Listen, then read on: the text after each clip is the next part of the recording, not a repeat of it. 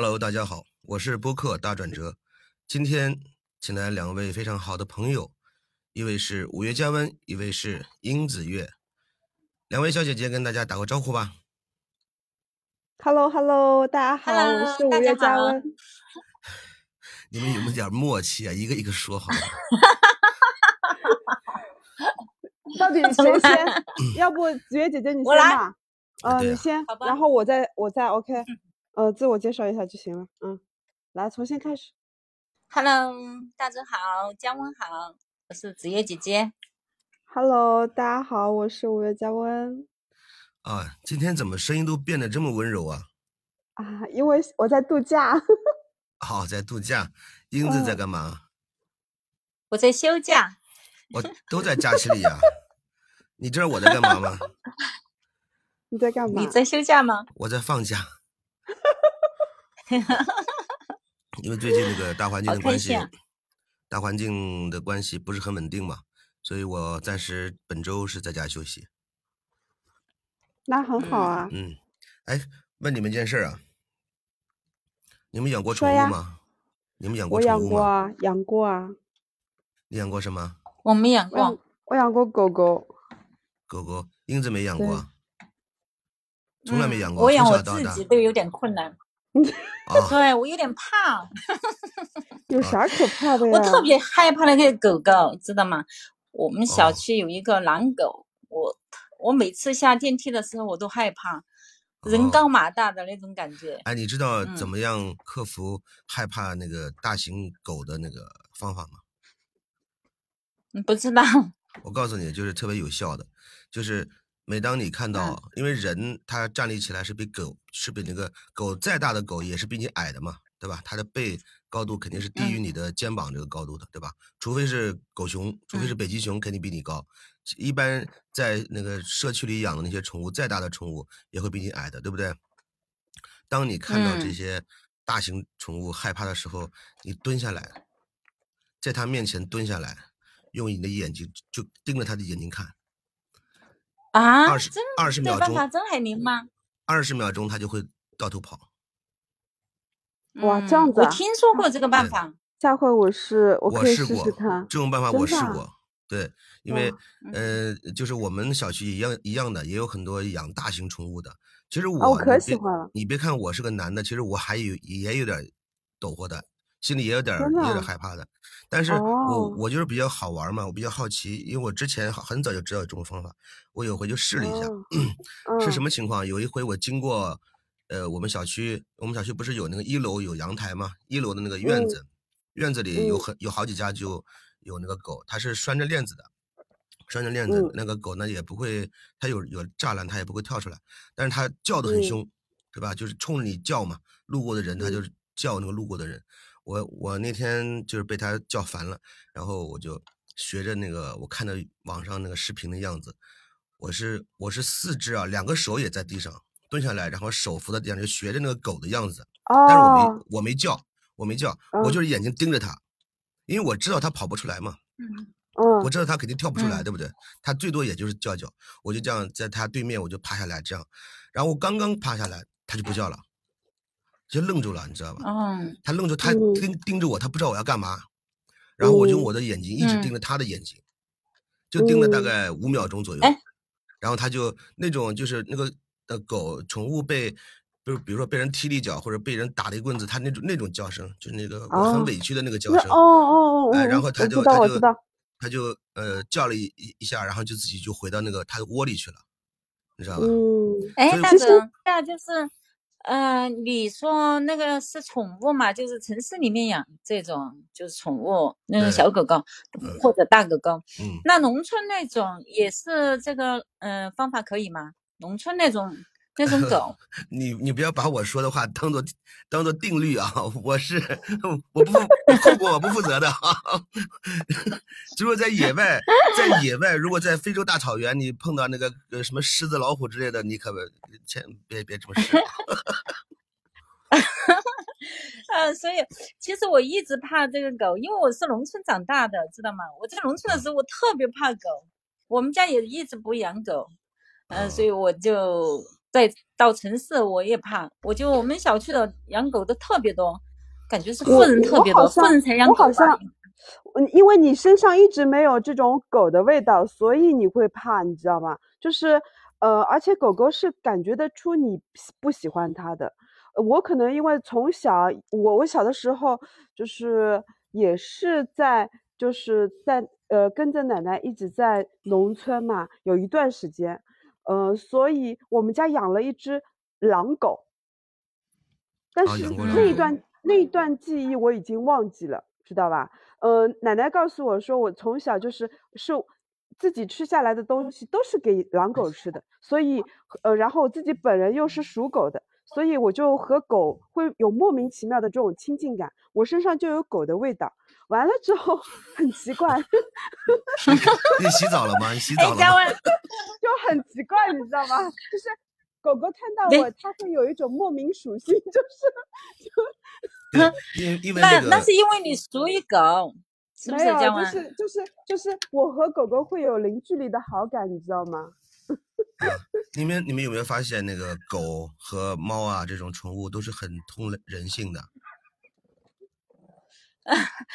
我好像听说我，因为我家弟媳妇最近嘛，他他们家有一个猫猫。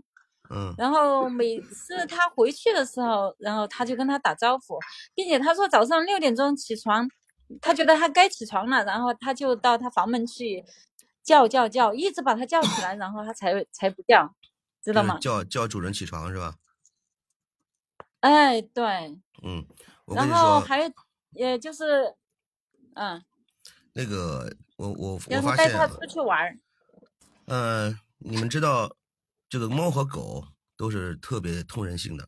我曾经在视频上看到一一好好多视频上，呃，其中有一个是这样的：是主人跟自己家的宠物猫或者狗说，啊，放一段录音，说，呃，一开始是跟那个猫在玩，然后突然放个手机放个录音，说，你们知道炖猫肉是什么味道吗？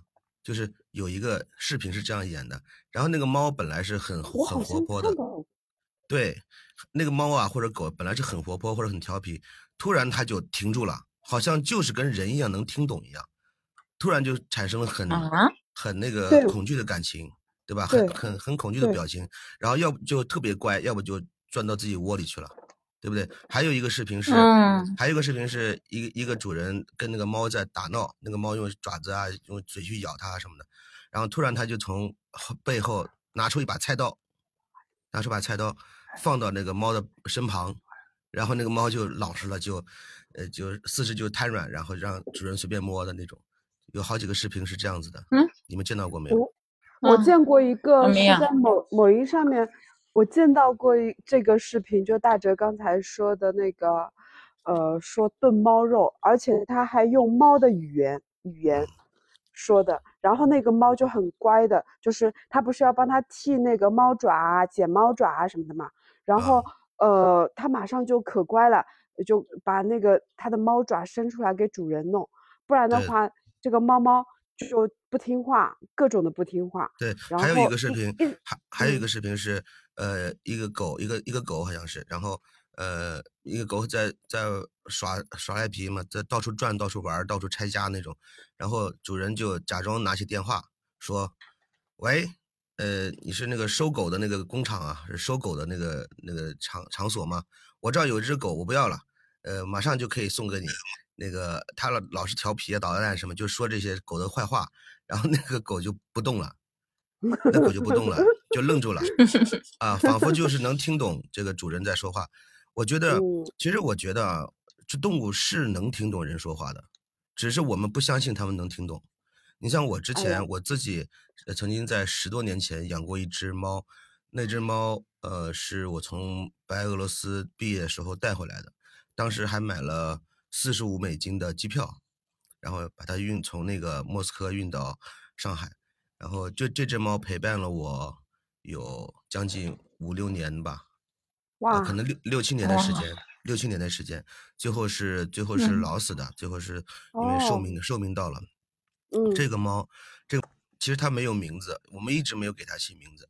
然后，但是我知道它的品种，中文我还不知道，有有人跟我讲，像木兰姐说，嗯，你的那个猫可能是叫西伯利亚猫，但是我不知道是不是，但是用俄语讲叫 s h a m s k y s h a m s k y 这个是这个发音是猫的主人当时送给我的时候跟我讲的，用俄文讲的是它是 s h a m s k y 但是我没有知道，我不知道它是品种的名字还是这只猫的名字，我我我认为大概应该是品种的名字。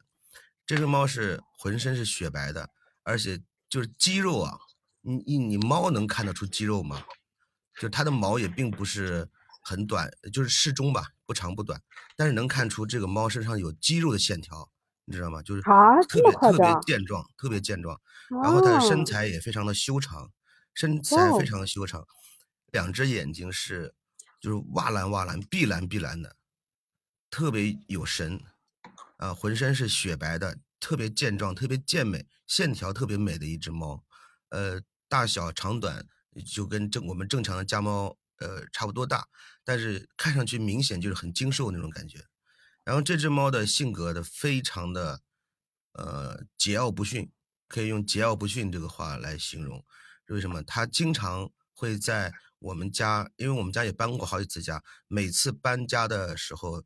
呃，他跟我们到了新家的时候，都会第一时间，嗯，就是我的感觉就是他认为他才是这个家的主人。一当我们进去以后，他首先在我们还没有呃调整完去干活的时候，他首先要围着这个新的环境，整个周周边要走一圈，走一个很完整的一个圈，然后这里嗅嗅啊，那里看看，然后就走完一圈以后就好了，就是说明宣布这个地这个地盘就是他的了。就是就是这么这么一个意思，就我的理解啊。第二第二点呢，这个猫它特别的嗯，就是说有尊严感。是为什么啊？它每次都会到每个房间都会找，首先自己找制高点，就比如说落地式的空调，它会它会窜到那个空调最上面最高的地方站着，然后有一种那种俯视的感觉，看着所有的屋里的一切，包括人，嗯。然后 每次出去的时候，这个猫特别有灵性，就是因为我呃带回来它之后，后面几年我就上班了嘛，就没有太多时间陪它，多数是我父母在跟它在一起。然后特别是我爸，我爸每次跟这个猫交流的时候，要跟它说话的时候，也不叫名字，什么也不叫，就吹个口哨，就是一吹，这个猫就跑过来，就像就像听到命令一样，就跑到它。脚前、身前，然后就坐在那儿，眼睛看着他，就要准备好跟我爸交流了，就特别有意思。第三个就是每次你们见到过遛猫吗？遛猫、遛狗是很很常见的，遛猫你们见过没有？我是没我没有，我我没见过，除了我爸，我见过，其他人没有，我没见过。因为我周边好多好多养猫的，他们是怎么遛的？你们，你周围的人遛猫是怎么遛的？嗯，带着那个宠物的那个那个箱盒子，就是那个有一个小小窝的嘛，到处溜达。是抱着带绳子吗？带绳子。有一个书包。嗯。带绳子？有一个包，有一个背包的。那个包是要干嘛的？就像就像小朋友一样的，就你你见过那种小孩子，就是放在那个胸前，把把小孩子放在胸前，然后背在那个。背在前面的那种，见过吗？是放在包里是吧？对对呃对对对对。那叫遛猫吗？就遛猫呀，他们就这样遛。对呀，那那跟我爸跟我爸遛猫是完全不一样的概念。啊，对吧？总不觉得还牵。遛狗的话是不是也放袋子里啊？呃，遛狗看情况，遛狗的话基本上牵绳的。啊，对呀。但是遛狗也有背包式的，就。每种形式不同，还有一种小小推车也有，对，就像婴儿式的那种小推车都有。呃，是放在包里遛算遛呢，还是让它自由的在地上走算遛呢？一种是绳子，一种是背包，一种是婴儿车。好，绳子、背包、婴儿车三种，对吧？对。我们家那只猫三种都不是。哦。它就没有任何的束缚，就跟着你后面走。嗯，它就跟着你后面走，嗯，也也不也不也不超过你，也不落后，也不乱跑，你走到哪儿，他跟跟在哪儿，一直保持两米左右的距离。那也挺好呀，就是嗯，是遛狗的话，上海好像这种情况就不行，就容易被 被锁定。然后呃，猫好像没有这样的规定，不需要牵绳啊什么的，这样子的。呃，对，它不需要牵绳，但是它猫也不跟你走啊，是吧？你看到过嗯有你们周围有邻居有朋友遛猫的时候，猫是始终跟着走的吗？而且这个时间长达一个小时哇，左右。那还蛮优秀的嘛，这么厉害，对我们家长达一个的小时。我们家那只 s h a m s k y 比任何的狗都听话，哦，只要带出去它只就是跟你吗？不不不，只只它只认我爸一个人，我我和我妈都不行。哦，然后只要我爸带它嗯出去，他就是两米左右，一米五两米，始终保持这个距离，一直跟在后面，不快不慢，匀速跟我爸前进。然后嗯这是很特别的一点，我觉得特别的奇怪这件事情。呃，还有一个特点嗯是，在我们人不出去的情况下，就是他自己出去玩儿的是情况下，呃，有两种嗯情况。第一是他单独出去，小区里所有的大型宠物啊，就是那种大狗，比如说金毛那种，看上去要比它大大十几倍了那种那种身材，还有很多的这种大型狗，只要是见到我家猫，都绕着都绕着走，主动让主动让路？那你这只猫很威武，应该。主动让路，而且没有任何废话，从来不叫，看到我家猫就跑掉了，没有一次例外。大哲是不是这种为雄啥赳赳、气昂昂的不状态啊？他没有，他没有趾高气昂，他就是正常走路。啊，没有，我问问，他是不是很漂亮，长得很乖，是不是？不是，不是，我说过了，他长得很犀利，长得很英姿飒爽。哦嗯，英姿飒爽也是一种美呀。对，这是第一一一个一种情况。第二种情况，这个猫其实是其实是个母猫，就是我带回来这个项目是个是个母猫，它后来嗯、嗯自己跑出去，自己去寻欢作乐，然后生了很多小猫嘛，就是它一次生了三三三四个那种，然后 然后那个呃最最大规模的时候，我们家同时有 能养了，同时有大概九九条，就包括它在内。哇塞，对？对，然后后来就是因为我我们觉得烦了嘛，我们觉得那个，而且它不是跟那个纯种的那个交配的，啊，它就是跟那个不哎对，它跟路边摊，它跟路边摊随便随便就搞了，嗯，然后生出来那个猫呢，眼神眼生出来的小猫，嗯，也也不是，就也不太不太好看，就是就是不如它那么好看，对吧？就毛色也是杂色的，什么哎呀不是很好看。然后，但是主主要是因为太多了，但是呢，呃，后来我们就陆陆陆陆陆续续送人了嘛。这只猫，嗯一个人出去的时候很优雅，但它长得也是非常的，呃，那种俊俏吧，可以说用那首歌叫《卡秋莎》里头讲的是俊俏的脸庞、俊俏的岸边、俊俏来形容这只猫。所有的大型狗在我们小区里看到它，从来不叫，就乖乖的让路走开，从来不招惹这只猫。偶尔有，偶尔有一一两次这种大狗叫个一一两声，想把我们家那个香姆斯基要吓退的时候，它要不就是瞪着那只狗，那个狗就不叫了；要不就是以迅雷不及掩耳盗铃之势就窜上去，用它的爪子把那个狗的那个脸抓出一道血痕来，就特别特别特别特别厉害。所以有过几次一两次之后，我们家小区的就这只猫在我们家小区就已经出名了，所有的不光不光是狗，还有人都知道这只猫很特别，要尽量不去招惹它，对吧？而且我我父亲年年纪比较大嘛，就是嗯本身就是嗯他们觉得我父亲人挺好的，也没有什么那个，就是就少招招惹这只猫就行了啊。这是第第二个，它生完了很多猫之后，不是当时一共有九只嘛，有九只猫，毛色不好。后来我们就陆续的把这些猫都送给邻居啊、朋友什么之类的。然后这个呃呃呃，就是在送之前，它每次出去的时候，尾巴后面就会跟五六只或者六七只这种它的子女，就是一字排开，一条长蛇，浩浩荡荡的，就是用浩浩荡荡的感觉可以可以来形容他们在我们小区里面是，就是可以说是横着走的。就是就是所有的人和 猫，呃不，所有的人和狗，就别说猫了，野猫什么的更不敢靠近它们。它的那些子女也很厉害，就不如这只母猫，不如它妈妈厉害，但是也很厉害。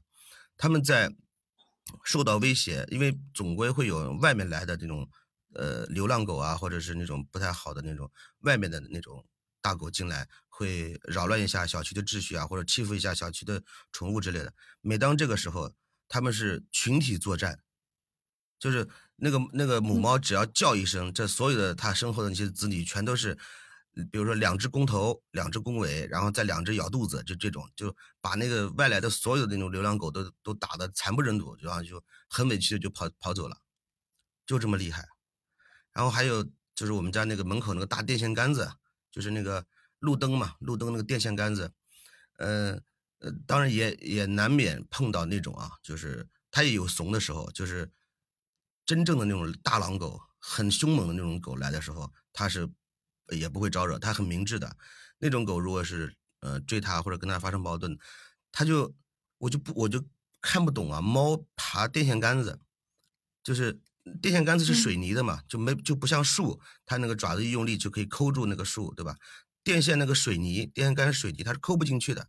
但是它那个爪子锋利到什么程度？它可以，它可以垂直从地面穿到电线杆子上，穿到电线杆子最上面最上方，就是。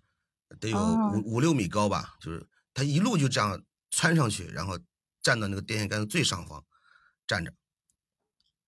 下，而且它下来的时候也很也很那个的，它就是像呃，就是像消防员一样的，就抓住这个那个棍子，它就它可以自己下来，自己溜下来。所以这只猫，这只猫所有的表现，就让我呃觉得跟 国内所有的猫都不一样。啊！但后来是因为对，后来是因为嗯，时间太长了，有我本来把它带回来的时候都已经有两三岁了，然后又过了六七年，这只猫就自然的老去了。就有一天就在家里，那那天我还不在，他就我妈告诉我，那个猫走了，就是很安静的趴在那个地板上就走了，就这么一个过程。所以通过这件事，哎，通过这件事我就觉得这个猫是。是它自己有自己的性格，而且能听懂人的这个召唤。就是我爸想让他干嘛，其实很那个的。我爸说：“帮我把拖鞋叼过来。”他就，嗯，这种事儿只能是狗干，对不对？但这只猫它会，它能听懂，嗯，对吧？这个我我就我感觉，嗯，教吗，哎，像不像你呀？为什么？你。为什么会像我？你就是那种，啊，你就是那种很招人惹，嗯，喜欢的嘛。那个猫猫好招人喜欢的，你看它就是一排一排的，它那个小崽崽。我发现你也你也是，很多男生会不会在你面前就是，嗯，退避三舍那种感觉？混倒了，从来没有人把猫形容我的，而且是这种形容的方式。子月姐姐，我这个就招架不住。我是说你很有魅力，好不好？太好可爱。你你家里是不是之前养过狗？对啊，我养过一只十三岁的狗狗。我还听过你一期节目说，就是说这只狗也是呃老死的，是吧？对，我病，老生病，后来就去世了。生病，它就好没有？它不是，我我是这样说，就是它是。最后结束的时候，差不多十三岁嘛，就相当于差不多好像七八十岁人的这个寿命这样子的。呃，好像就是在走的时候呢，他也是，呃，其实基本上的病症都还好，他属于老死。呃，但是他生过好多好多的病，什么就是真的，我觉得很心疼。他活着的时候就肩负重任，那段时间他在我们家的那段时间。大人小孩基本上都是没什么病症，就他身上。他在世的时候，他在世的时候，呃，能听得懂你们跟他交流的这个意思。可听得懂，可听得可乖了。我跟你讲，一个眼神煞过去，他做错事了，我咻的一个眼神过去，他马上就知道自己就就知道做错了，然后就歘就跑到那个狗笼子里面去，乖乖的待一天。之前我分享过一个事情，就是我买来那个十个月饼，然后呃，我们我们出去了那会儿，出去吃饭了，没带它嘛，然后它就到那个窗台那边去把十个月饼吃了八个，然后就突然之间我就觉得它肯定会蹲住，就那一会儿我就火气就大了，我要抽它了，要抽的那一瞬间，它呲溜一下就跑到那个狗笼子里面，然后就在那里，嗯嗯，就这样，就这样。嗯嗯嗯嗯嗯，就就这样，然后浑身就感觉到他他身身体在抖动的那种，就你真的是感觉得到，他自己知道错了，他知道错了，而且我进来一个人，家里来人来一个人，我就会说这件事，我一说这个月饼的事情，他就乖乖的在那里头低着。对呀，所以你会觉得动物会听得懂人话吗？对对对，肯定听得懂，百分之一百，而且从小就听得懂，不是我们后天教的，是从小。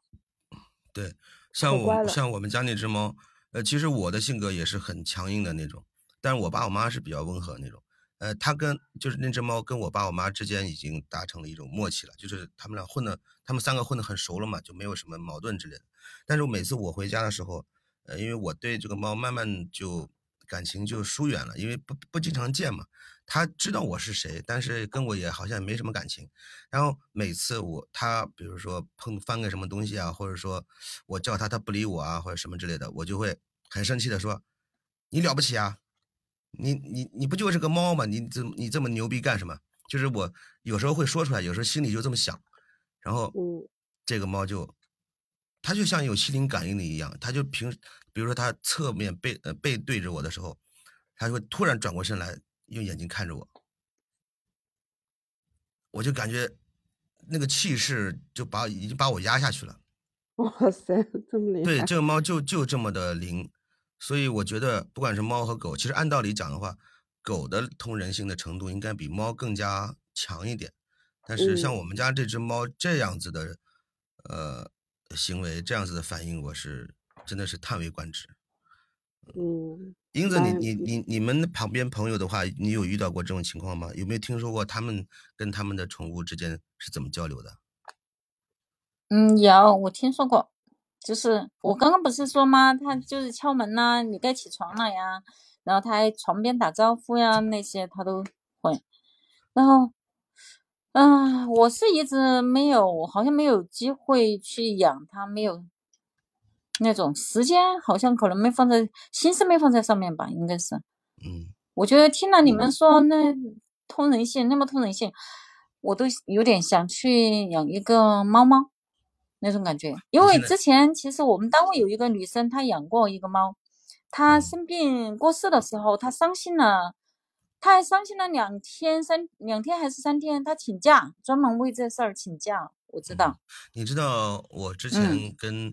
木兰姐有有过交流，就是她也养只猫嘛。当时我跟她在博客上认识的时候，就是听了她一一个博客里，在开始之前，他们家的猫在她身上，呃，反过来飞过去撒娇啊，然后她正好跟猫对对话了几句，然后再开始她那个博客的那个讲述的。然后我就开了个玩笑，我说木兰姐，你你知道吗？猫最怕什么？最怕的是黄瓜，就是这个视频你们看过没有？这个视频看过没有？就是你你当猫不注意的时候，没有。但是当猫没有注意的时候，当你把一个黄瓜放离它，呃，比如说只有十公分、二十公分远的地方，就悄悄的放在它身旁。当它回头看到这个黄瓜的时候，那一瞬间，这个猫会弹起来。为什么？从地上会弹到空中，弹好高，然后就一溜烟就跑跑没了。几乎是每一只猫的反应都是这样。真的，猫怕黄瓜，我都不知道。对。对你下次你可以找找你们邻居有猫的试试，看看怕不怕。但是呃，视频上是这么是这么演的啊。然后后来后来我才知道，那只猫是木兰姐自己家很很爱护的一只猫，很爱护的一只宠物猫，它不会理会我这种开玩笑式讲法的。然后后来我也道歉了，后来我说我不知情，我开玩笑的。然后她木兰姐也跟我讲，她跟她家的那个猫就跟一个人一样，就跟个小孩一样。就是你跟小孩子怎么表达？我听过他那一次节目，我也听过那期。嗯，就你跟小孩子怎么表达，你跟这个猫就怎么表达，它的反应跟小孩子反应几乎是一样的，没什么太大差别。